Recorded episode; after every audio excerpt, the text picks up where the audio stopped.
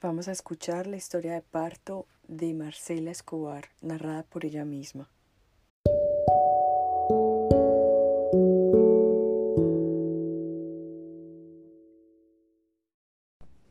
Bueno, Clau, eh, te cuento. ¿Cómo me había soñado mi parto?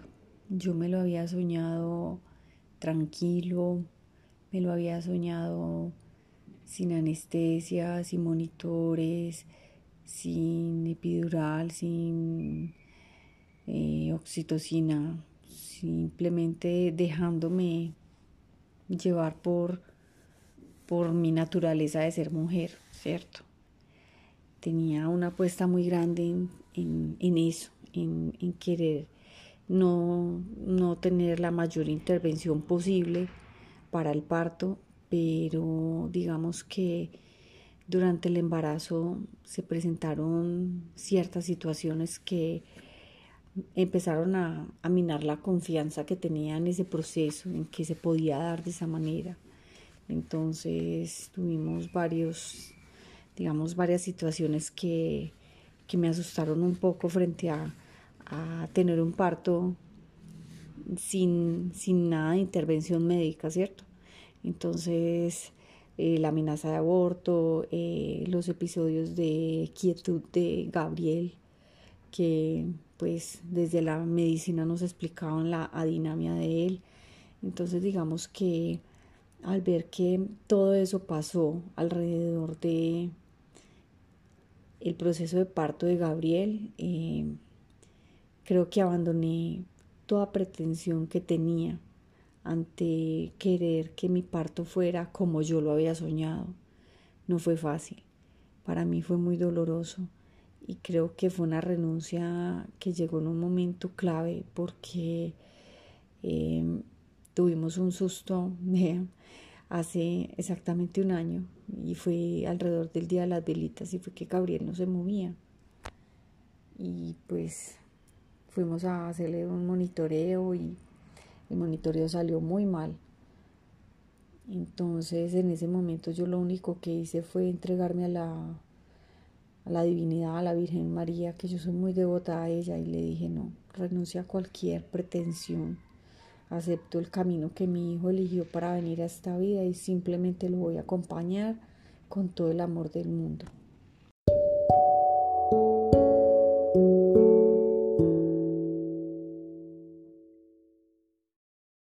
Hacer entonces esta renuncia, digamos que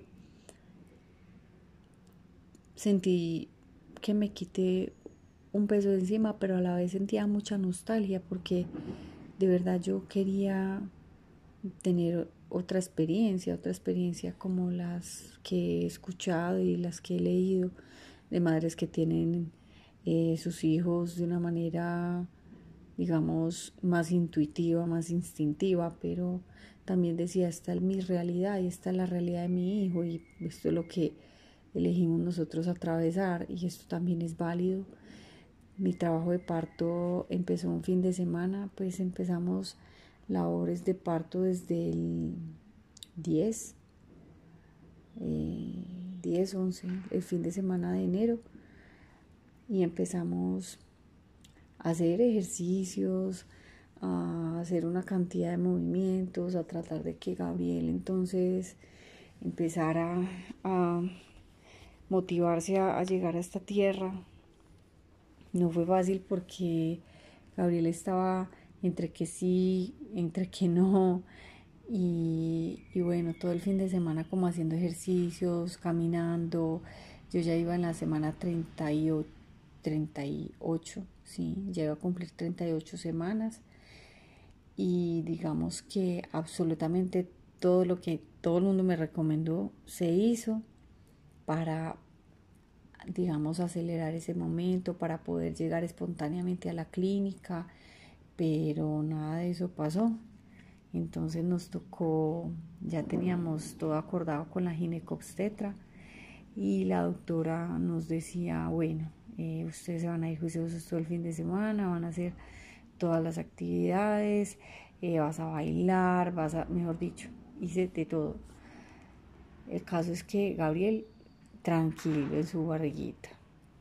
a las 6 de la mañana del 13 de enero madrugamos para la clínica del Prado, al consultorio de la doctora. En el consultorio ella me hizo un tacto y me dijo, no, estás en uno, estás en uno. Eh, me hizo una ecografía, el niño estaba bien acomodado, pero no habían contracciones, no había actividad. Me dijo, bueno, te voy a dar un medicamento para que empecemos entonces la labor del parto. Ella en todo momento me explicó, ella en todo momento me, me informó mucho y digamos que eso a mí me daba tranquilidad en cada momento.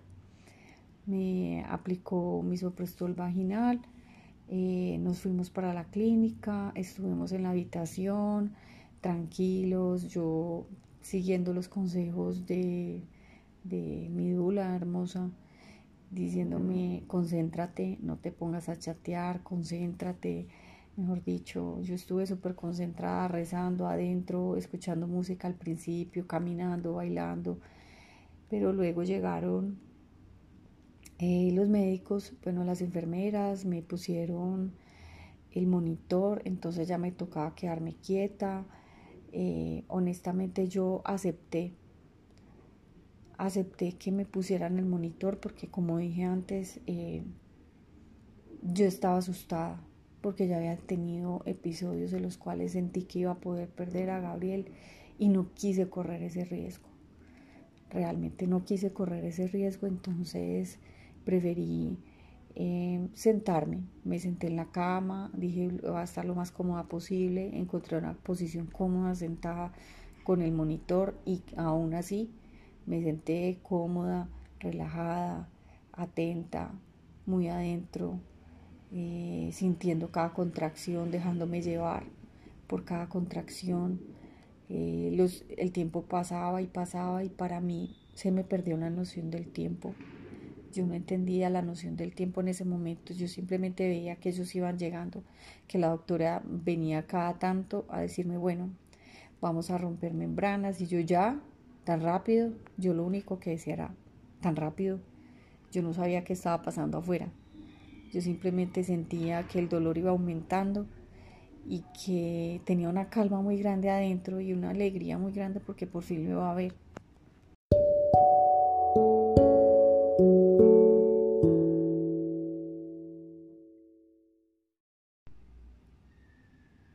Cuando ella rompe membranas, pues digamos que fue como un encontrón de sentimientos porque pues todo lo que había leído, todo lo que había pensado, todo lo que había deseado, pues ahí digamos que también se rompieron todos mis deseos, o sea, mis anhelos, todos mis deseos, ahí había una confirmación de las cosas no son como vos querés que sean, Marce, simplemente es que las cosas simplemente son y hay que fluir y yo en ese momento decidí fluir y a mí, a mí me costó mucho entender esto que les estoy contando a mí me costó mucho saber que mi hijo había decidido nacer así, que esa decisión no dependía de mí. Pero en ese momento, para mí lo más importante era que Gabriel estuviera bien. Entonces fue un, como un instante en que me sentí mal por lo que estaba haciendo, pero por otro lado sentí que era lo que necesitaba él y yo no me podía meter a ningún hueco porque estaba era, enfocada en parir, ¿cierto? Entonces seguimos el trabajo de parto y de ahí cuando rompen fuente eso fue en cascada, eso fue rapidísimo. Yo lo único que sentía era que cada momento se aceleraba más el tiempo, las contracciones más dolorosas y cuando menos pensé me dijeron ya te vas para la sala de partos te vamos a preparar, te van a aplicar la anestesia. Cuando me dieron lo de la anestesia, en ese momento yo sentía mucho dolor, era un dolor insoportable. Y digamos que yo dije, bueno, vamos a mirar cuánto aguanto, pero cuando íbamos bajando y pues como estábamos conectados al monitor todo el tiempo, la doctora me informa que el niño estaba eh, con picos de mm, presión baja. Entonces decido ponerme la anestesia y tengo que decir que absolutamente todas y cada una de las personas que se me acercaron ese día me trataron de una manera muy delicada, me informaron siempre, me preguntaron siempre si estaba de acuerdo, o sea, yo siempre tuve la posibilidad de decir, no, no quiero eso, pero yo elegí hacerlo de esa manera. Ellos fueron muy respetuosos conmigo y, yo creo que eso también es un parto respetado. No es simplemente el parto que no tiene instrumentalización, sino un parto que, en el que te tratan bien y no te dicen frases violentas. En ningún momento las escuché. Hasta ese, hasta ese momento cuando ya, digamos, me aplican la anestesia. Para mí, honestamente, en este momento, cuando me acuerdo, pues no sé cuánto tiempo pasó, pero yo sentí que pasaron 15 minutos cuando dije, tengo ganas de pujar, tengo ganas de pujar y me dijeron, vámonos ya que Gabriel ya está por salir. En la sala de partos, pues como tal, ya en el quirófano, eh, el parto fue natural. Yo sentí que solamente tuve que pujar, no, muy poquito. Si me demoré media hora allá, fue, fue mucho. Realmente no, no tengo el cálculo del tiempo. Sí recuerdo que me hicieron maniobra de Cristeller y ella era la que tenía, pues mi ginecobstetra quería hacerla a ella, pero ella tenía que estar atenta a Gabriel cuando saliera. Le pidió ayuda, creo que fue la única persona que, que fue un poco tosca conmigo, eh, un enfermero. Y digamos que ella, ella me dijo, si sientes que te está incomodando, me hace saber y pues él me estaba presionando de una manera que no me dejaba respirar. Y pues, hombre, la que ha tenido, un, pues, ha atravesado un parto sabe que uno necesita una muy buena respiración para poder agarrar fuerzas. Y no, no me dejaba respirar y yo le golpeaba la mano. Supongo que lo golpeé muy duro porque se enojó. Y me dijo, pero ¿cómo? Bueno, algo me dijo muy brusco. Y solamente volteé y le dije, es que no me dejabas respirar. Le grité, no me dejabas respirar. Y la doctora dijo, no, salte por favor, yo lo hago. Ella llegó y con la presión indicada hizo lo que tenía que hacer y Gabriel salió. Fue un momento muy bonito, pero también fue un momento muy angustiante porque Gabriel no lloraba. Gabriel estaba en una dinámica muy grande. Y hubo un silencio total en esa sala Estuvieron más de 5 o 10 minutos tratando de estimularlo para que despertara porque estaba muy. Entonces, sí, fue muy, muy asustador, pero cuando ya lo tuve en brazos por fin fue un momento muy bonito.